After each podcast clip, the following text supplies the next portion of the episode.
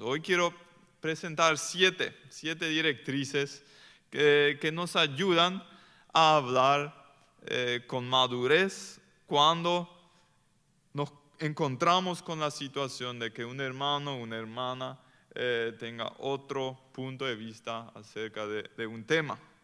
La unidad es un tema muy importante para Jesús. Él oró a su Padre por la unidad de la iglesia en Juan 17. ¿sí? Dice ahí Jesús, ruego también por, por los que han de creer en mí, por el mensaje de ellos, para que todos sean uno. Padre, así como tú estás en mí y yo en ti, permite que ellos también estén en nosotros para que el mundo crea que tú me has enviado. ¿Cuál va a ser la consecuencia de la iglesia unida? El mundo, las personas fuera de, la iglesia van a llegar a través de la unidad de los cristianos, van a llegar a la fe. Sí, es uno de los testimonios más fuertes que podemos dejarle eh, al mundo. Y Efesios 4:3, esfuércense para mantener la unidad del Espíritu mediante el vínculo de la paz. Eh, vale la pena luchar por la unidad, por eso nos invita a esforzarnos. Así que acá estamos. Eh, quiero presentarles las siete ayudas, las siete directrices que la Biblia nos da. Distingue entre creencias fundamentales y no fundamentales. ¿Qué significa eso? En la Biblia hay temas, hay doctrinas, hay enseñanzas que no podemos negociar. Por ejemplo, la Trinidad de Dios. ¿sí? Dios es uno con tres personas, Padre, Hijo, Espíritu Santo. Los tres son Dios. ¿sí? O que la Biblia es la palabra inspirada de Dios, revelada por Dios y sin error. ¿sí? Eh, eso no podemos negociar. O que Jesús fue tanto persona humana como Dios, las dos cosas a la misma vez. No podemos negociar eso. Si viene alguien y dice, eh, y bueno, eh, Jesús, como por ejemplo los testigos de Jehová, eh, ¿Qué dicen ellos acerca de Jesús? Ellos dicen que Jesús es el arcángel Miguel. ¿Sí?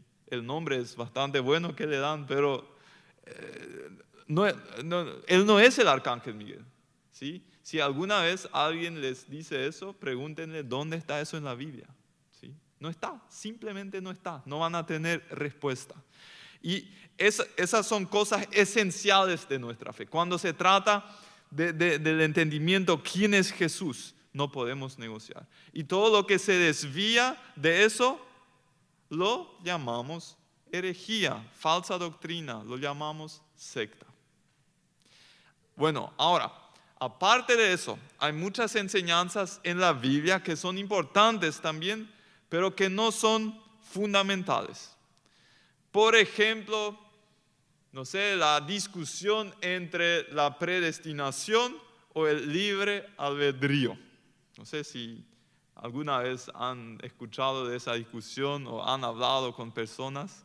Eh, eh, famosos los calvinistas contra los arminianos. Los arminianos creen que cada uno tiene la libertad de decidir si yo quiero entregar mi vida a Dios o no. Los calvinistas van más en la dirección que Dios ya predestinó. Eh, de antemano quién va a ser salvo y quién no. Los dos tienen su fundamento bíblico. Yo tengo mi postura, hoy no voy a hablar acerca de mi postura. Este tema es importante, pero no es fundamental. ¿Por qué? Porque a través, eh, al fin y al cabo, no va a afectar mucho mi comportamiento. Eh, a través de la historia del cristianismo ha habido muy buenos conocedores de la Biblia que llegaron a esa conclusión, muy buenos conocedores de la Biblia que llegaron a la otra conclusión. Y yo puedo tener la madurez de decir, bueno, acá en esta temática hay una persona que tiene un entendimiento diferente al mío, pero igual le considero mi hermano y mi hermana en Cristo. Y podemos juntos, podemos juntos. Otro tema puede ser eh, de los últimos tiempos, ¿sí? la palabra teológica es de la escatología, enseñanza acerca de la escatología. ¿sí? Algunos dicen que va a haber una tribulación de siete años y hay algunos dicen Jesús viene antes, otros en el medio, otros al final. Otros dicen no existe esa tribulación de siete años, después del tema del milenio y todas esas cosas. Hay miles de puntos de vista diferentes acerca de, de los últimos tiempos.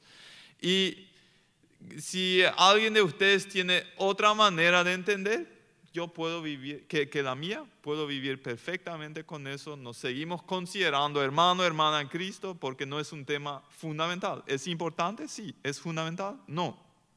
O el rol de la mujer en el liderazgo de la iglesia. Hay diferentes puntos de vista. Sí. Pero seguimos siendo hermanos, hermanas en Cristo. Por lo fundamentales, no. Ahí los había, los mártires dieron sus vidas para no negar esas eh, eh, verdades fundamentales. Ahora, el peligro está en desarrollar un fanatismo por un tema no fundamental.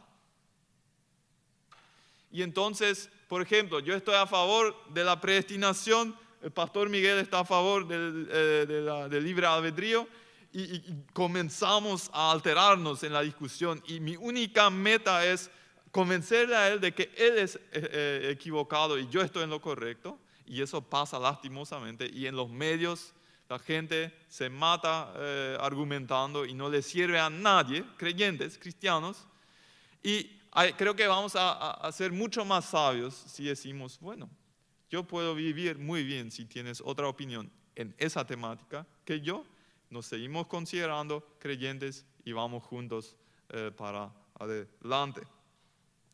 En la Biblia no todos, eh, todos los textos tienen el mismo peso. Quiero mostrarles un versículo nomás para ilustrar eh, esa verdad, donde Jesús dice en Mateo 23, 23, hay de ustedes maestros de la ley y fariseos, hipócritas, dan la décima parte de sus especias, la menta, el anís, el comino. Pero han descuidado, y ahí puse negrita, los asuntos más importantes de la ley, tales como la justicia, la misericordia y la fidelidad. No quiero entrar en detalle en explicar eso, solamente quiero mostrar de que la Biblia misma está haciendo una distinción entre el peso de las diferentes partes de la Biblia. En lo esencial tenemos que tener la misma opinión en, lo no fundamental podemos tolerar diferentes puntos de vista. Vamos al segundo. Admite tu conocimiento limitado. Sí, dice la palabra en 1 Corintios 13, 9, porque conocemos y profetizamos de manera imperfecta. ¿sí? Conocemos de manera imperfecta. Nadie de nosotros lo ha entendido todo. Nadie. Y después en Deuteronomio 29, 28, muy interesante. Hay cosas que no sabemos. Esas pertenecen al Señor nuestro Dios. Pero hay cosas que nos han sido reveladas a nosotros y a nuestros hijos para que las cumplamos siempre. Todos los mandamientos de esta ley. La Biblia deja bien claro qué es, cómo puedo ser salvo, Bien claro está eso en la vida, bien claro. No deja duda cómo puedo ser salvo. ¿Y qué es lo que Dios espera de mí? Bien claro, clarísimo, clarísimo. Esas dos cosas, así, eh, negro sobre blanco. Decimos en alemán, no sé si esa expresión va en español, probablemente no. Eh, a veces meto la pata. Eh, tan claro como limpia, sí. pero sí, ¿Cómo puedo ser salvo? ¿Qué, espera Dios de mí? Después, hay otros temas en la Biblia en los cuales Dios no lo pensó necesario aclararnos todo hasta el último detalle. Él se mantiene el derecho de, de mantener cierto conocimiento consigo nomás. No es necesario que tú y yo entendamos todo.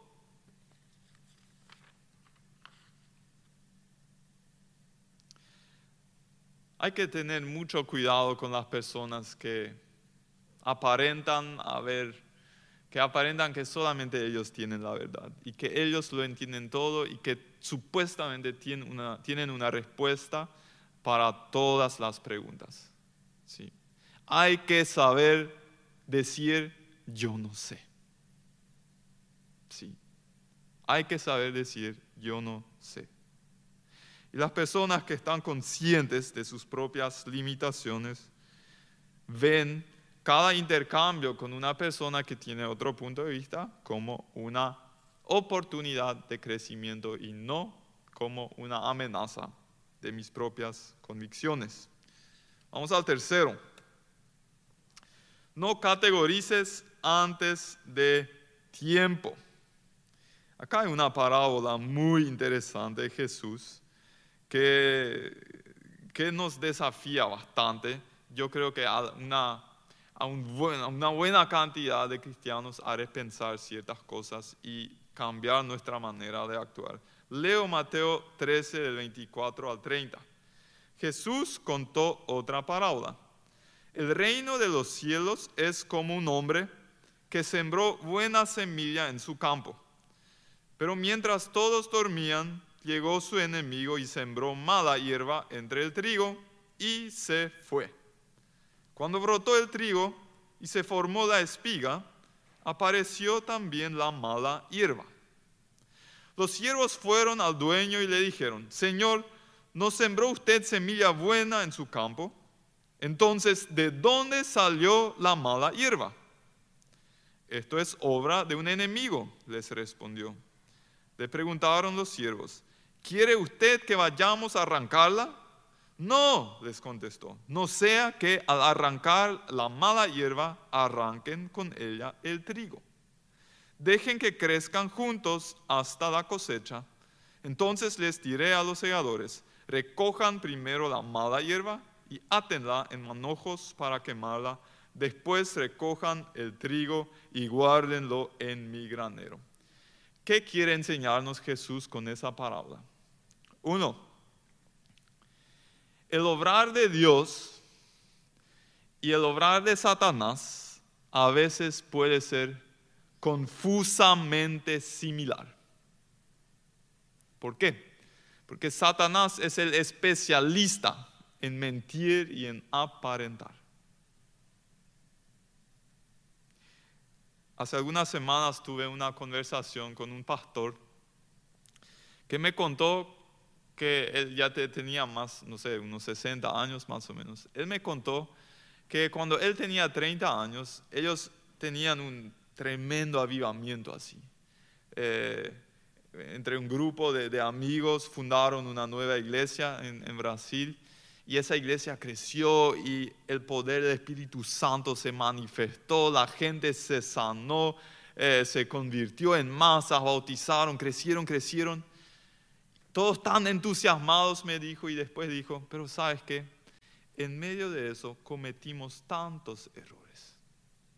A veces el actuar o el obrar de Dios y los errores humanos y el obrar de Satanás están muy mezclados. Es lo que nos dice esa parábola.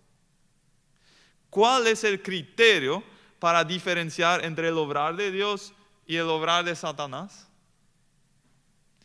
El fruto. El fruto. Por el fruto van a reconocer qué significa fruto. Si quiero analizar una iglesia, si, eh, y, para ver si, está Dios, si es Dios el que está obrando o si es Satanás, tengo que ver cuáles son los efectos en las personas de esa iglesia.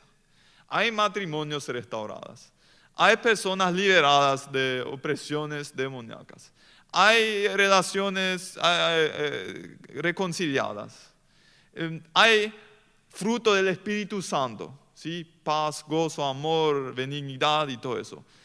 Si veo esas cosas, el método ya no es tan importante. A veces peleamos acerca de los métodos. Dios a veces usó métodos muy raros. Le dijo a Isaías eh, que predique desnudo. Tres años. Qué método más raro. Sí, está en la Biblia eso. Sí. Pero no se trata del método, hay que ver el fruto. ¿Cuál es el fruto? Pero no puedo al inicio todavía decir cuál será el fruto. Por eso tengo que aguantarme y decir, bueno, todavía no sé qué es lo que pasa acá, pero el tiempo lo mostrará. El tiempo lo mostrará. Y saben que yo creo que Jesús quiere enseñarnos a lo siguiente.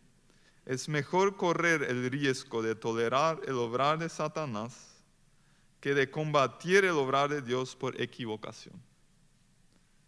Suena casi como una herejía, ¿no? Pero yo creo que es eso lo que Jesús nos enseña. Acá los siervos, el, dueño, el, campesino, el dueño de, los campos, es, es Dios, ¿sí? representa a Dios. El enemigo que siembra el yuyo es Satanás.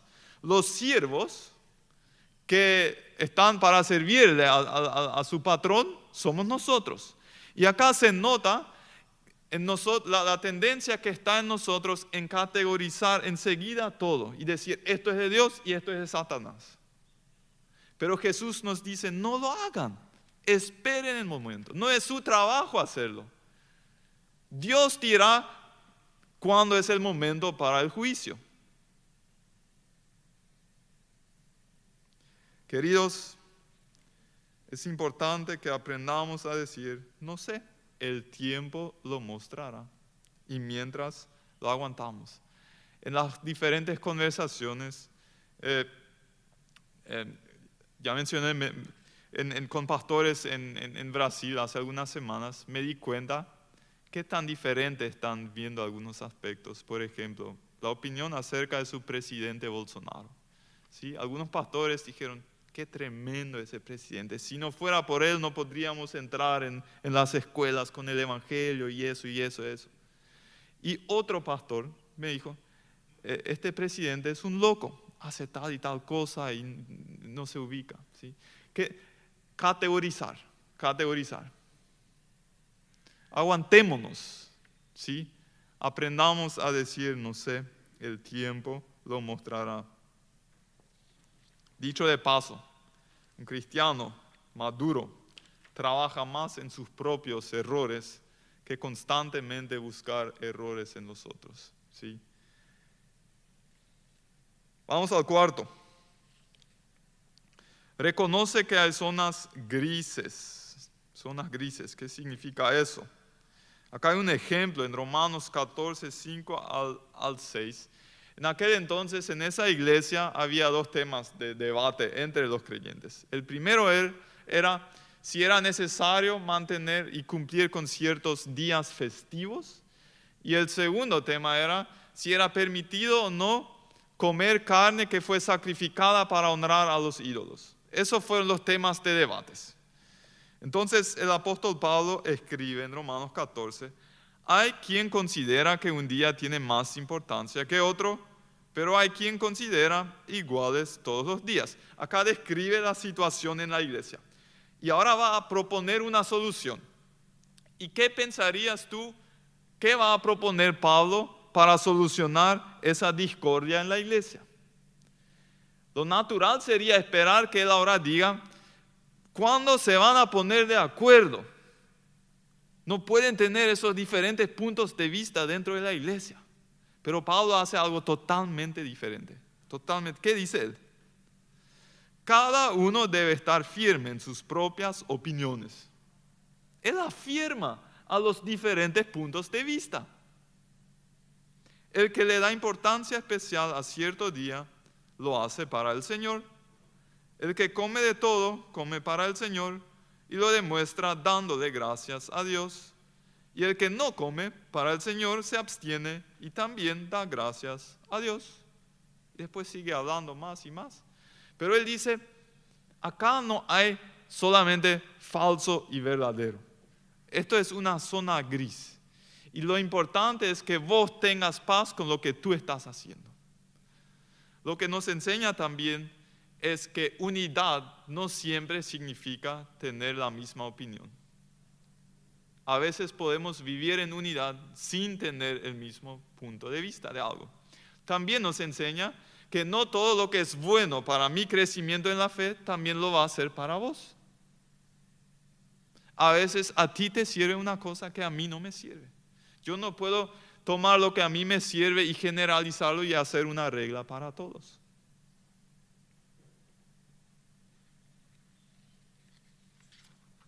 Vamos al quinto.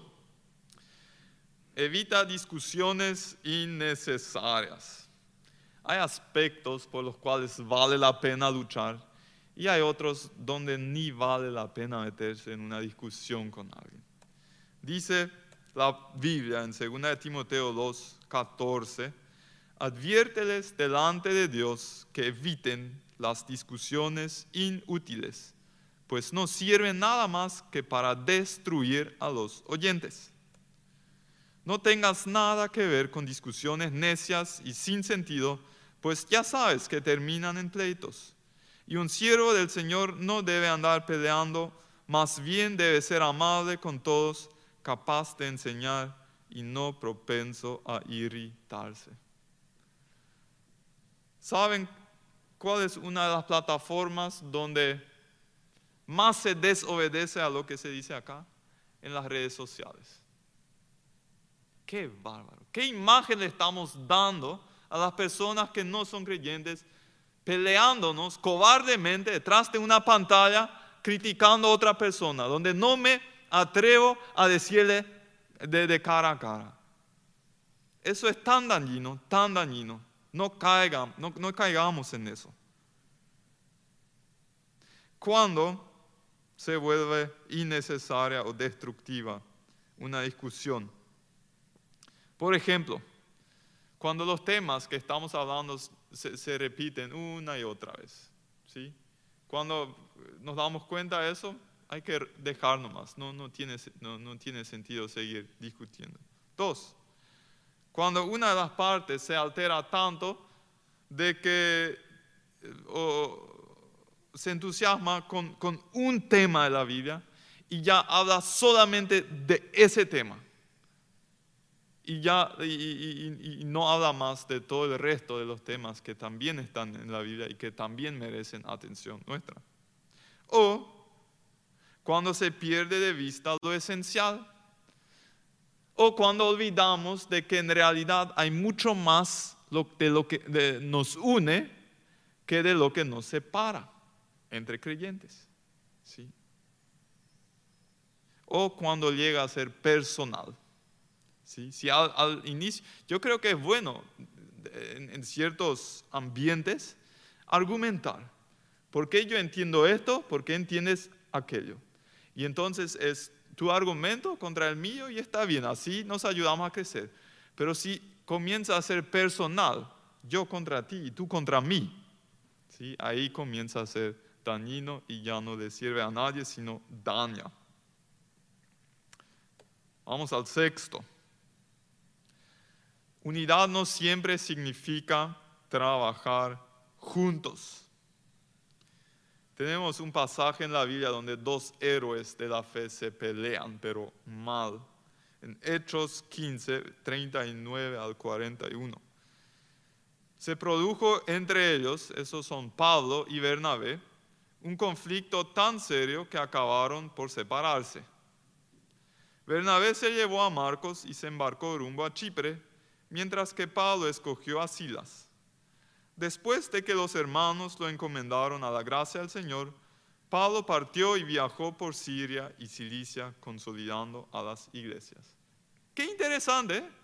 dos tipos que están cambiando el mundo y donde el poder de Dios se manifiesta una y otra vez y miles son sanados y bendecidos por ellos, de repente tienen una discordia, y se separan. Pero en vez de hacer de eso una división, hacen una multiplicación. En vez de un equipo, ahora hay dos equipos misioneros que viajan por el mundo eh, evangelizando. Por otro lado, es interesante la, la reacción de la iglesia. Ellos no lo escandalizan, sino ellos dan su bendición a ellos. ¿sí? Les bendecimos y vayan a trabajar. Eh, La literatura acerca del liderazgo nos dice que para, conformar un buen equipo de liderazgo hay, que tener tres elementos. Uno es capacidad. ¿sí? Los integrantes tienen que tener capacidad. El segundo es, tienen que tener carácter. ¿sí? Mi, estilo de vida tiene que reflejar eh, los principios eh, bíblicos. Y el tercero es, tiene que haber química en el grupo. En inglés se habla de los tres C. ¿sí? En, español no funciona porque química no es con C, sino es con Q.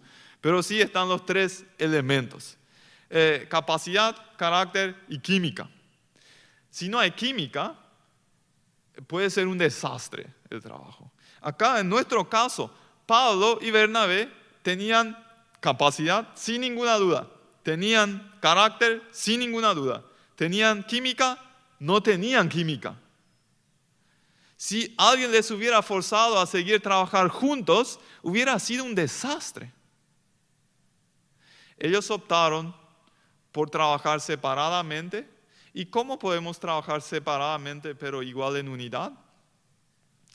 Hablando bien del otro. En su ausencia, en decirle.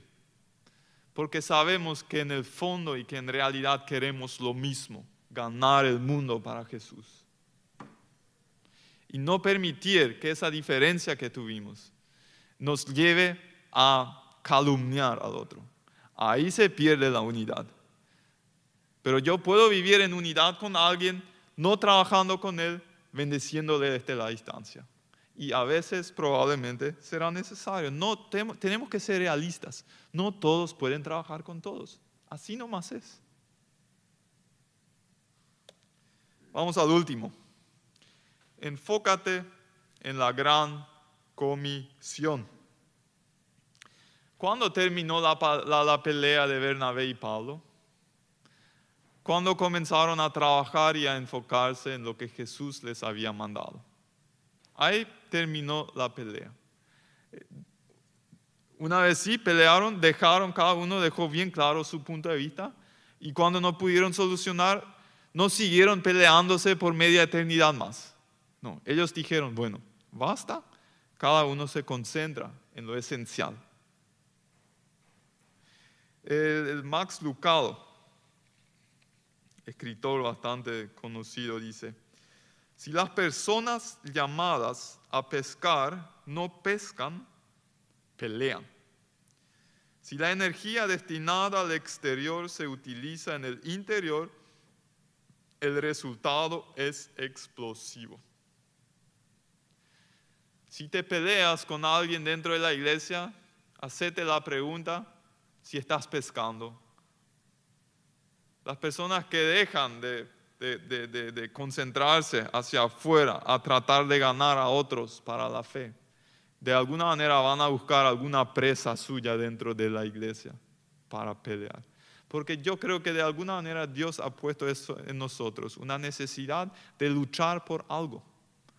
Y tengo que saber canalizar eso. Nosotros luchamos por algo, luchamos para que más gente entienda el Evangelio y que pueda ser parte de la iglesia de Dios. ¿Cómo surge la unidad en un equipo de fútbol? Al sentarse siempre en la práctica, tomarse la mano y decirse mutuamente qué lindos son los otros, no, yo no creo que funcione así. Cuando tienen en mente un objetivo común que queda más allá del equipo en sí, ahí la consecuencia de eso es la unidad del equipo. Cuando todos dicen nosotros queremos ganar la Libertadores y todos se enfocan en eso, la consecuencia será unidad en el equipo. Algunos lo logran, otros equipos siguen soñando. Eh, pero, para, cerrando el paréntesis, la unidad es una consecuencia de tener todos en mente el mismo objetivo y apuntar a la, a la misma meta, que es hacer discípulos que hacen discípulos. Acá están los siete ¿Cómo estás en esos? ¿En qué quieres crecer eh, en tu próximo enfrentamiento con un cristiano que tiene un punto de vista diferente? Distingue entre creencias fundamentales y no fundamentales. Admite tu conocimiento limitado. No categorices antes de tiempo. Reconoce las zonas grises. Evita discusiones innecesarias. Unidad no siempre significa trabajar juntos. Y enfócate en la gran comisión. Que Dios nos ayude a crecer en esos puntos.